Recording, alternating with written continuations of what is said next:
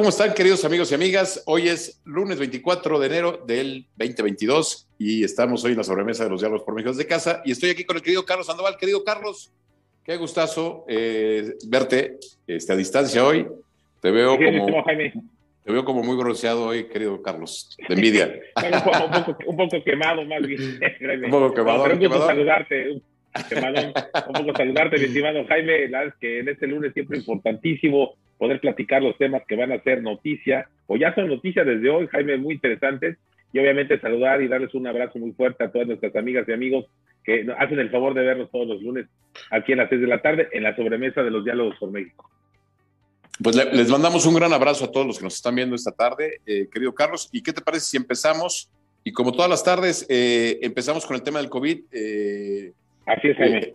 En el tema de muertes eh, van 303.183, aunque hoy se publican algunos datos otra vez, Carlos, seguimos reiterando que con datos oficiales de gobierno, cuando tú cruzas variables, estás hablando más de 600.000 personas, por lo menos, lamentablemente fallecidas. Entonces, eh, pareciera que, que, esta parte del COVID, estoy de acuerdo con el presidente López Obrador, que parece que es un poco más ligero, pero al haber una muerte no la puedes minimizar.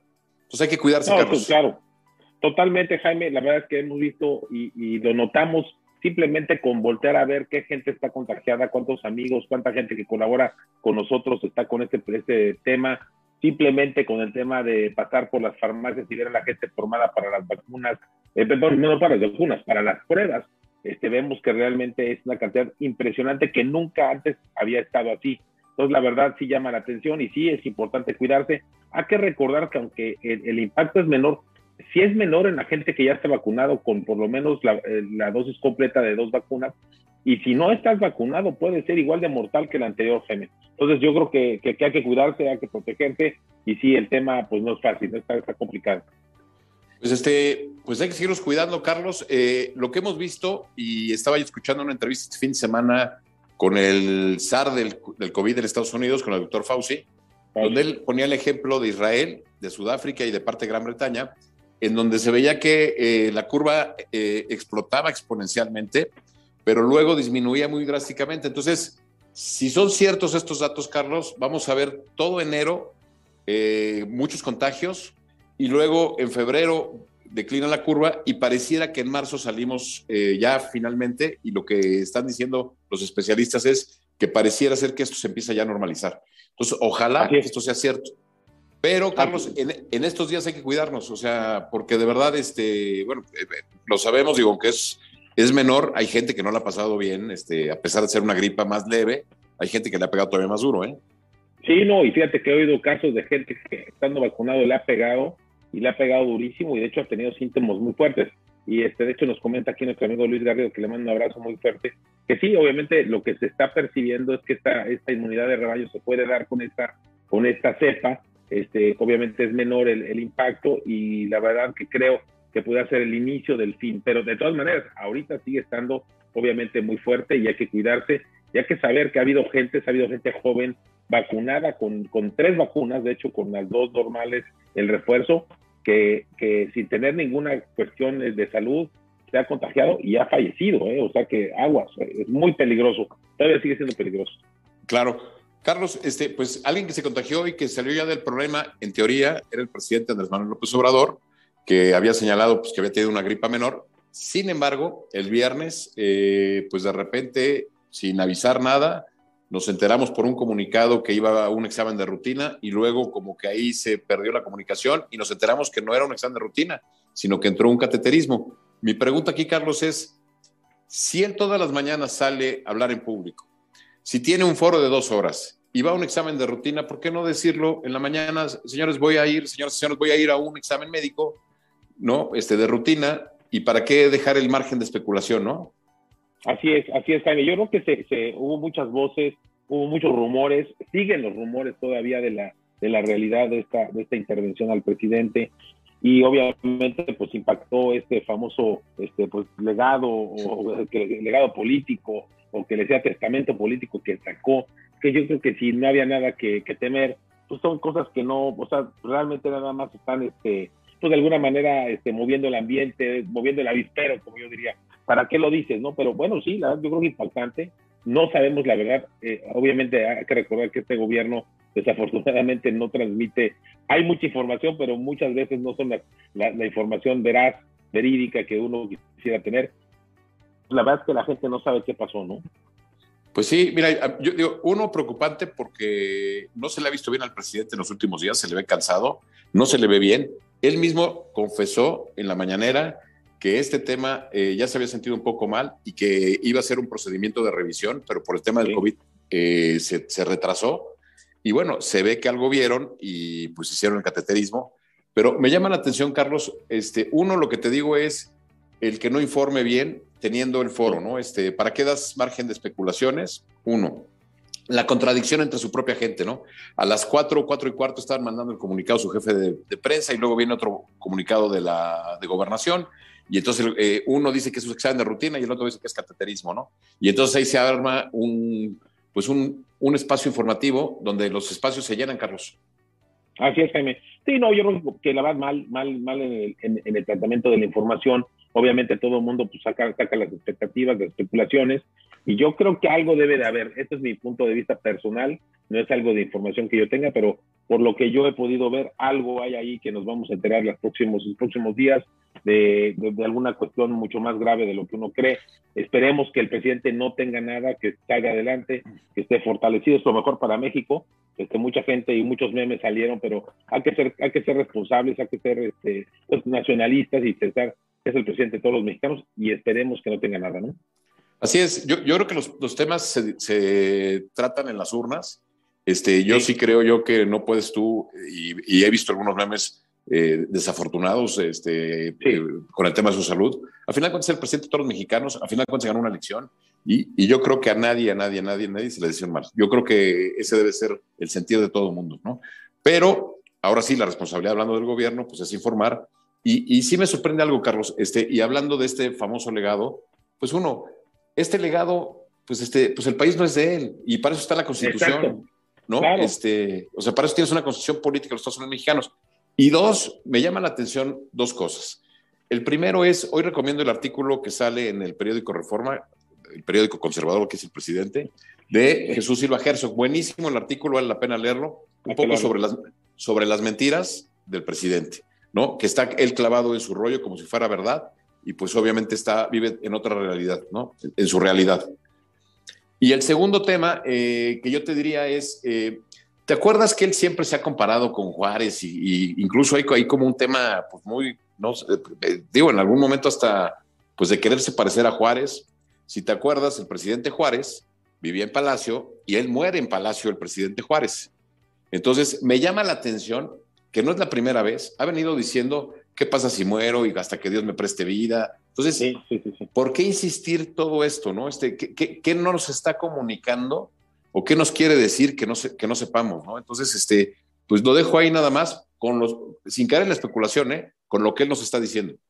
Claro, sí, o sea, obviamente hay muchas cosas como la comunicación es clara y como la comunicación es, la comunicación es confusa, pues obviamente no sabemos cuál es la realidad, yo que nadie la sabe, más que ellos mismos, el grupo muy cercano al presidente, eh, obviamente pues deseamos que no sea nada, pero sí, eh, yo en el tema de lo del legado, yo también coincido contigo, Jaime, pues él no es el dueño del país, él es un presidente que llegó, fue electo muy bien, está haciendo su trabajo, tiene seis años para demostrar y, y poner en práctica su trabajo, pero bueno, pues ahí cuando termine, pues ya terminó y vendrá el siguiente y el siguiente tomará sus decisiones y será el que haga. Si es alguien de la 4, 4T este, pues tomará algunas cosas y que yo te puedo asegurar que no seguirá las cosas que él dijo como, como lo está planteando, él tomará su, su decisión, sea quien sea, si es de la 4T, y si no es de la 4T, pues acabó, o sea, será otro presidente que tomará su, su línea, tomará sus ideas, tomará su forma de gobernar, y adelante, un legado para dejar para leer cuando te mueras, yo la verdad lo veo como un poquito de risa, ¿no? La verdad, honestamente. Y, y fuera de lugar, te digo, a menos que él sepa algo que no nos quiere, que no nos ha dicho, y que no sepamos. Este, pero bueno, este, y, y, y, hablando un poco de este tema eh, desafortunado y de muertes, este, Carlos, es inevitable tocar lo que pasó esta semana en Tijuana, y no nada más una vez, sino dos veces. Este, este fin de semana, eh, desafortunadamente, una periodista de nombre eh, Lourdes Maldonado, que ya había ido con el presidente, y lo voy a señalar tal cual porque están los videos, había pedido protección porque se sentía amenazada, intimidada por el que iba a ser en ese entonces el gobernador de Baja California, Jaime Bonilla. Eh, y viene porque hace también unos días hubo otra muerte desafortunada de Margarito, de Margarito Martínez, también en Tijuana. Entonces, en menos de una semana ha habido dos asesinatos de periodistas, que es eh, reprobable, este, es lamentable. Eh, y bueno, mandamos un saludo, un abrazo, nuestras condolencias a, a la familia de estos eh, dos periodistas, de estas dos periodistas que fallecieron en estos días. Pero el antecedente es, ¿cómo es posible que vayas a Palacio Nacional, pidas protección del presidente y eh, a final de cuentas te cueste la vida? O sea, el antecedente se me hace muy grave. No, Jaime, yo creo que el tema del récord de, periodistas que han fallecido en México es, alarmante.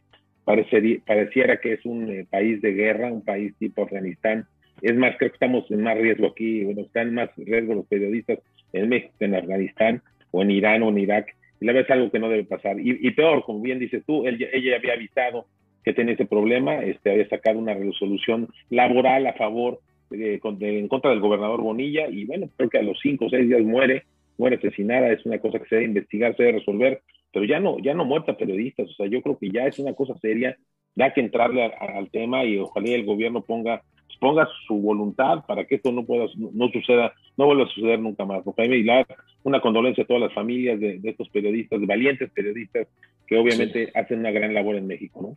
Oye, Carlos, y en este año eh, han sido ya tres los periodistas, eh, desafortunadamente en Tijuana, que han fallecido. Entonces, este, pues es, lamentable. Este, el otro eh, periodista, aparte de Margarito Martínez, eh, fue José Luis Gamboa. Entonces, este, algo está pasando en Baja California, que las cosas no están funcionando. Y me llama la atención hoy dos cosas. La primera es, la cortesía política debe de ser, eh, porque eh, el querido teacher López Dóriga, en Telefórmula Carlos, el día de hoy, entrevistó al exgobernador Bonilla. Y pues yo creo que tienes que empezar, uno, pues dando el pésame, Carlos, este, porque no, hasta todavía López Dóriga insistió que no le va a mandar un mensaje a la familia, a, ¿no? Entonces, él, todavía no entendió lo que le decían y pues se confundió y tuvo que repetirle López Dóriga la pregunta. Entonces, eh, y, la, y la segunda es, efectivamente, como tú bien señalas, era un tema laboral. Creo que se echaron nueve años este, en el pleito laboral, o sea, y el jueves pasado había salido favorable a ella. Y, este, y bueno, y está el antecedente que ella se sentía amenazada e intimidada en su vida por esta situación y dijo nombre y apellido. No quiere decir, Carlos, que sea la persona pero creo yo que una de las líneas de investigaciones, está diciendo esto y está acusando, pues es esto. Y la segunda, Carlos, es, le, brindaron protección del gobierno federal, le, brindaron protección a esta periodista, pero lo que estaba escuchando es que le mandan una patrulla y la patrulla va y checa cada determinado tiempo si no hay nadie alrededor. O sea, de nada sirvió, Carlos. Entonces es, es nada más eh, pura simulación. Claro, errores por todos lados, Jaime. Eso de la protección, también como bien lo dices, es una protección de mentiritas, este, poner una patrullita a que de repente suene la, la, bocina o suene la, la, sirena, pues no sirve de nada. Bueno, en el caso no sirvió de nada. Habría que revisar esos procesos. Este, obviamente, pues este, es un tema lamentable que el gobierno federal no pueda tener, no pueda proteger a, los periodistas. Y ahí están, ahí están las muertes de periodistas, ahí están los casos de que se habían se han anunciado riesgos para periodistas que, que de alguna manera el, el Estado no puede protegerlos y fallecen o son asesinados, ¿no? Entonces, gravísimo, gravísimo el tema. Y, sí, la verdad es que si la periodista ha señalado a alguien, pues sería una de las líneas de investigación que habría que seguir. Este, pues se me hace lógico que habría que empezar por ahí, ¿no, Jaime? Es, es correcto, Carlos, es correcto. Y, y, finalmente, antes de terminar la entrevista de López Dóriga con el exgobernador Bonilla, me llama también la atención lo que dice. Porque dice, oiga, oiga, oye, Joaquín, yo estuve dos años nada más de gobernador, yo ya no estoy ahí, Dice, en mi periodo no hubo ninguna muerte de periodista, según lo que él dice. Digo, habría que checarlo. Digo, ahorita hay que ver los antecedentes. Pero dice, es increíble que ahorita se den tres y me llama la atención porque, pues, eh, es de todos sabidos en California que uno de los principales promotores de la actual gobernadora, pues fue Jaime Bonilla. Y hoy le echa la pelota diciendo, pues, este, chequenlo con ella y la presidenta municipal también, que también se, ella también se, se autonombra eh, del equipo de Bonilla este, pues ahora estén pasando esta situación. Entonces, eh, creo yo que por tranquilidad de todos, eh, el gobierno federal debería traer el caso y se debería de aclarar. Ah, hoy hay en gobernación, hay un área especializada en muertes de periodistas. Este, yo creo que debería esto eh, aclararse a la brevedad para dejar las especulaciones atrás.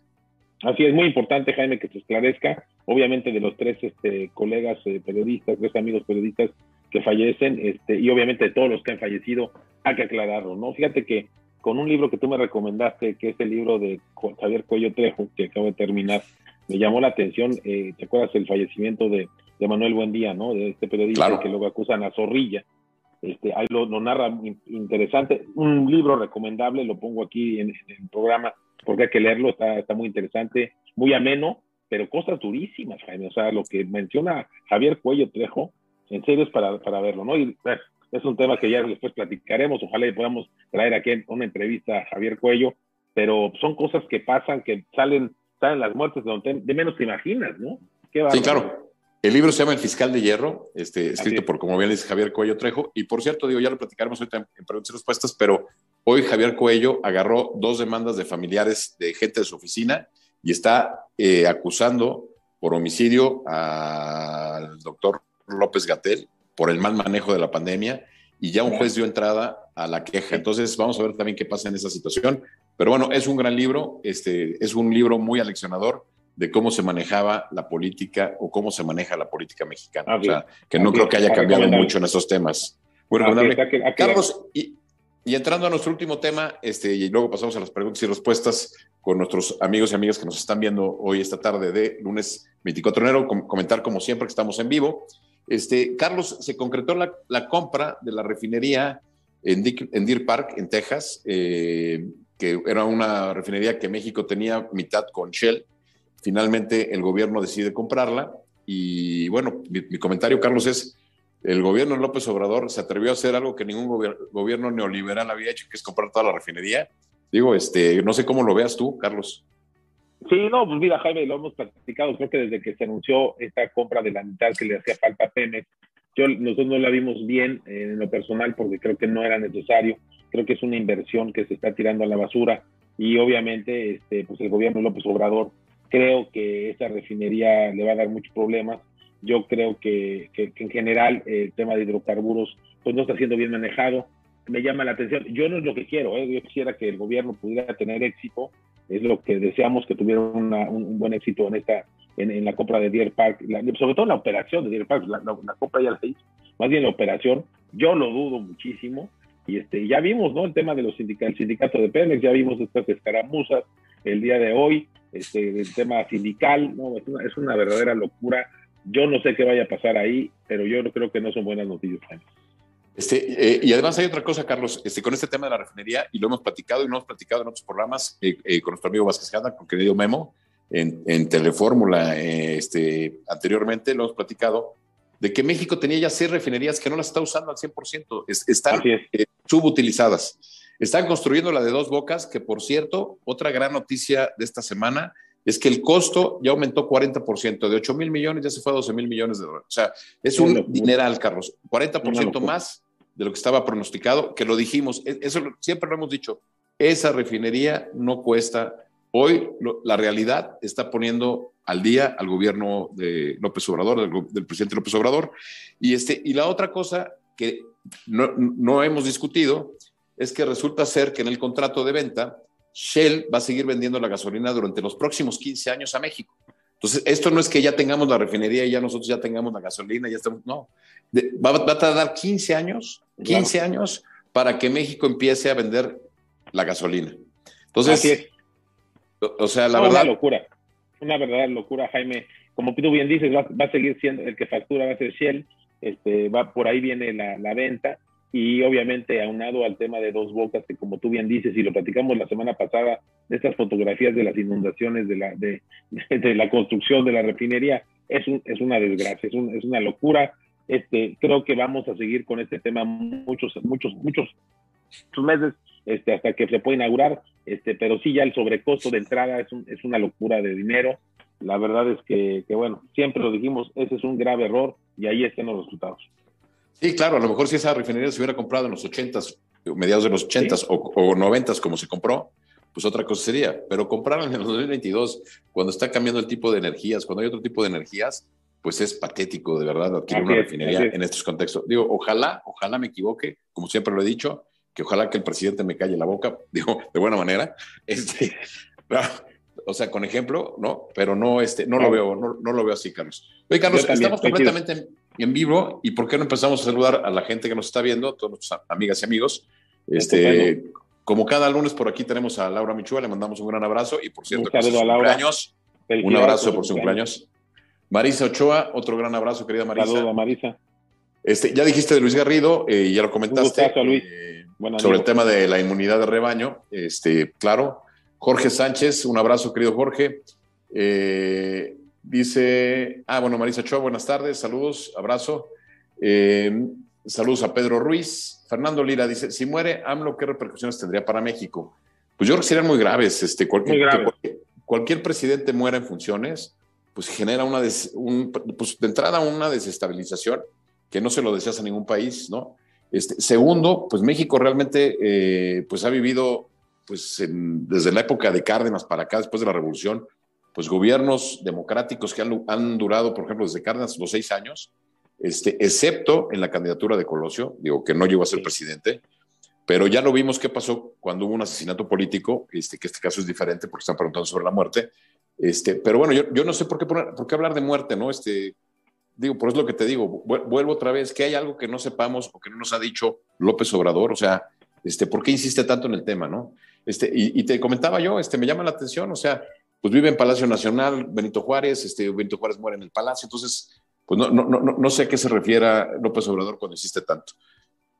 Este, el querido Memo Gutiérrez también eh, nos dice saludos Jaime y Carlos, un fuerte abrazo. Eh, querido Memo, gran, gran abrazo. Milton Vargas también, eh, Luciano Trejo y Diego Galván, les mandamos un abrazo. Muchas gracias. por sintonizar. Carlos, fuerte. nos están preguntando, y yo creo que sería para, para mañana, pero si quieres comentar algo este, de ahorita, el tema que nos acabamos de enterar, que España dijo no al nombramiento de Quirino Ordaz como embajador de México, que no da el beneplácito. Cosa rarísima que llegue a suceder en la diplomacia de cualquier país y más de un país democrático, porque esos nombramientos siempre se planchan antes de. Claro, claro, no, Jaime, yo creo que mañana este, en el mundo 12 minutos con Stephanie lo vamos a poder platicar mucho más amplio. Yo nada más mi comentario sería que creo que es un, le aplicaron un torniquete aquí al, presidente López Obrador y a su gobierno, un golpe muy fuerte a Marcelo Ebrard de una mala operación.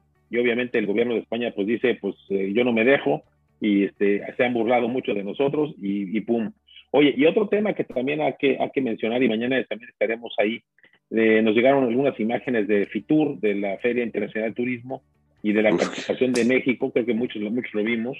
Oye, es, una, es algo tristísimo, qué mala participación del stand de México en FITUR, este, desolado, este, sin ninguna gente que atendiera. En verdad, yo no sé, bueno, ya sabemos, no, no, no, no, no podemos decir que no sabemos. Sabemos que esto es un desastre, la verdad, muy mal, muy mal para la imagen de México en, el tema turístico que es tan importante. Y también mañana si quieres platicamos, Jaime, pero ahí está circulando los videos de Fitura, ¿eh? qué horror. Sí, Yo, creo que son dos temas para mañana en el mundo en 12 minutos a las 9 de la noche.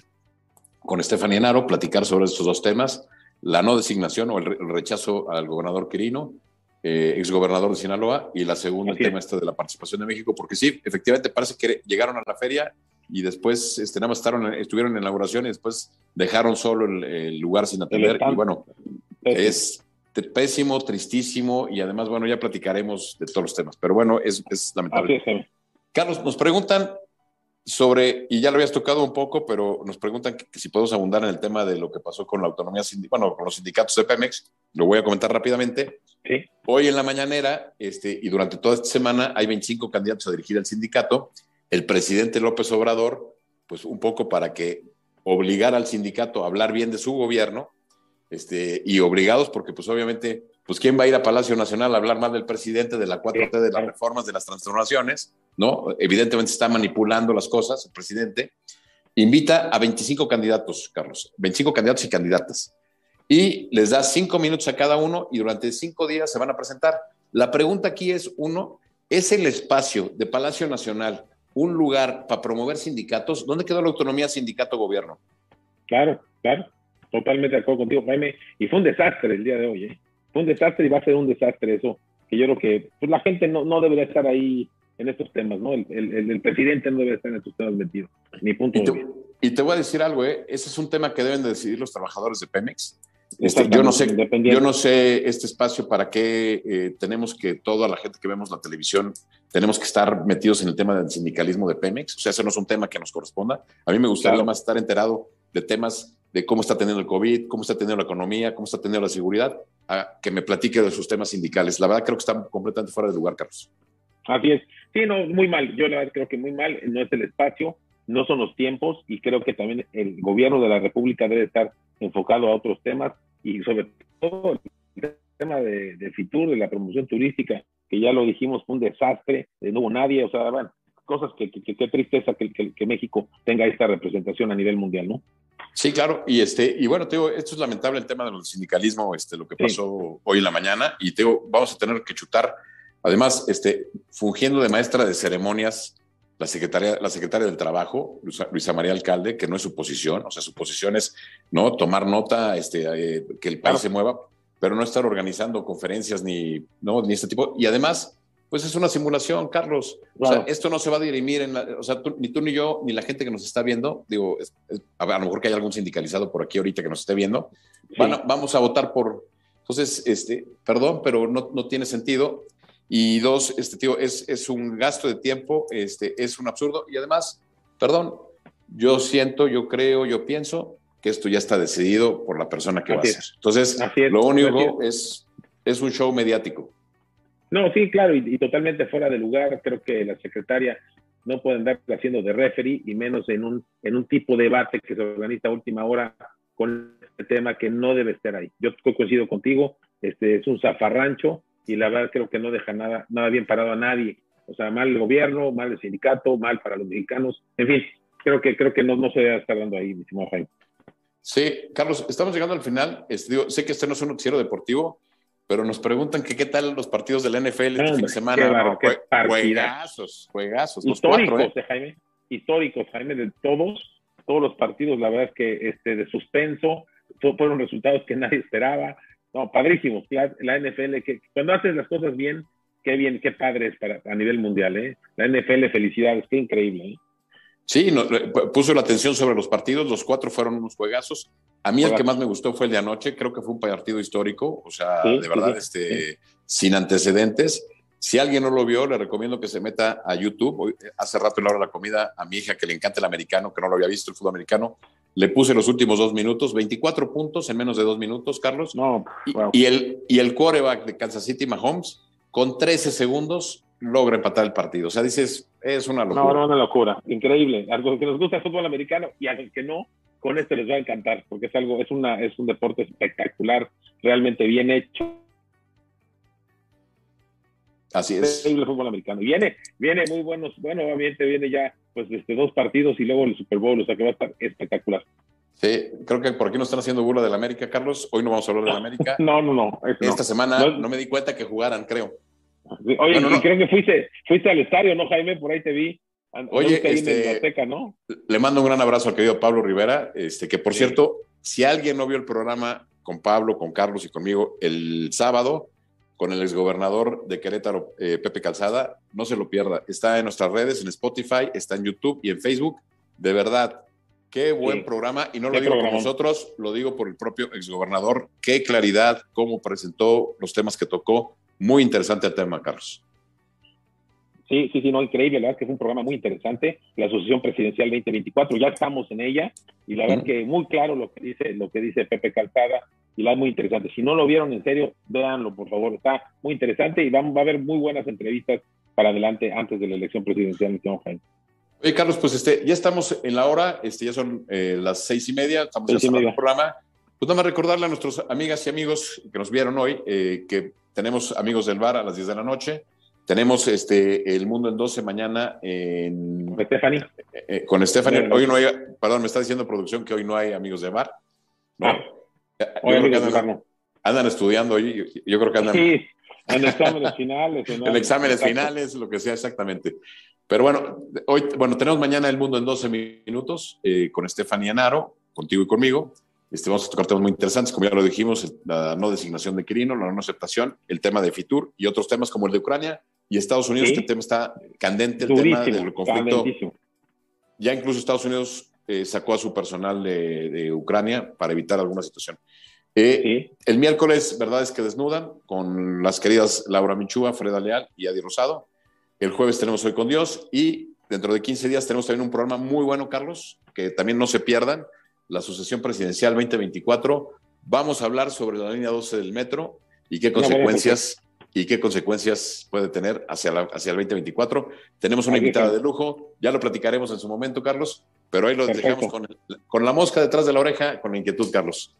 Así es, Jaime, pues padrísimo, no se pierdan los programas. En verdad, como dice Jaime, si no vieron el programa de sesión presidencial con José Calzada, Pepe Calzada, ex gobernador de Querétaro, ex secretario de Agricultura, es increíble, qué bueno, qué buen mensaje. Aparte, él es el representante del de, PRI ante el INE, este, habló también de la dirigencia del PRI, de la unidad o no unidad, o sea, véanlo, a mí me gustó, me encantó y seguiremos adelante y traemos buenas sorpresas. Oye, platicó del tema de Colosio, ¿eh? Señores, pongan el ojo en Luis Donaldo Colosio, Riojas, aguas, aguas, aguas, aguas, ahí viene, viene fuerte Luis Donaldo. Ahí los esperamos. Así es. Pues pues Carlos, estamos cerrando. Te mando un gran abrazo a toda la gente que nos vio, a todas las amigas y amigos. Y pues nos vemos aquí el próximo lunes, eh, lunes 31, a las 6 de la tarde, aquí en la sobremesa de los diálogos por México desde casa. Que tengan una buena tarde, Carlos. Que tengan una gran tarde. Saludos a todos. Mañana no nos dejen de ver en el mundo en 12 minutos a las 9 de la noche. Saludos. A... Abrazo a todos. Gracias.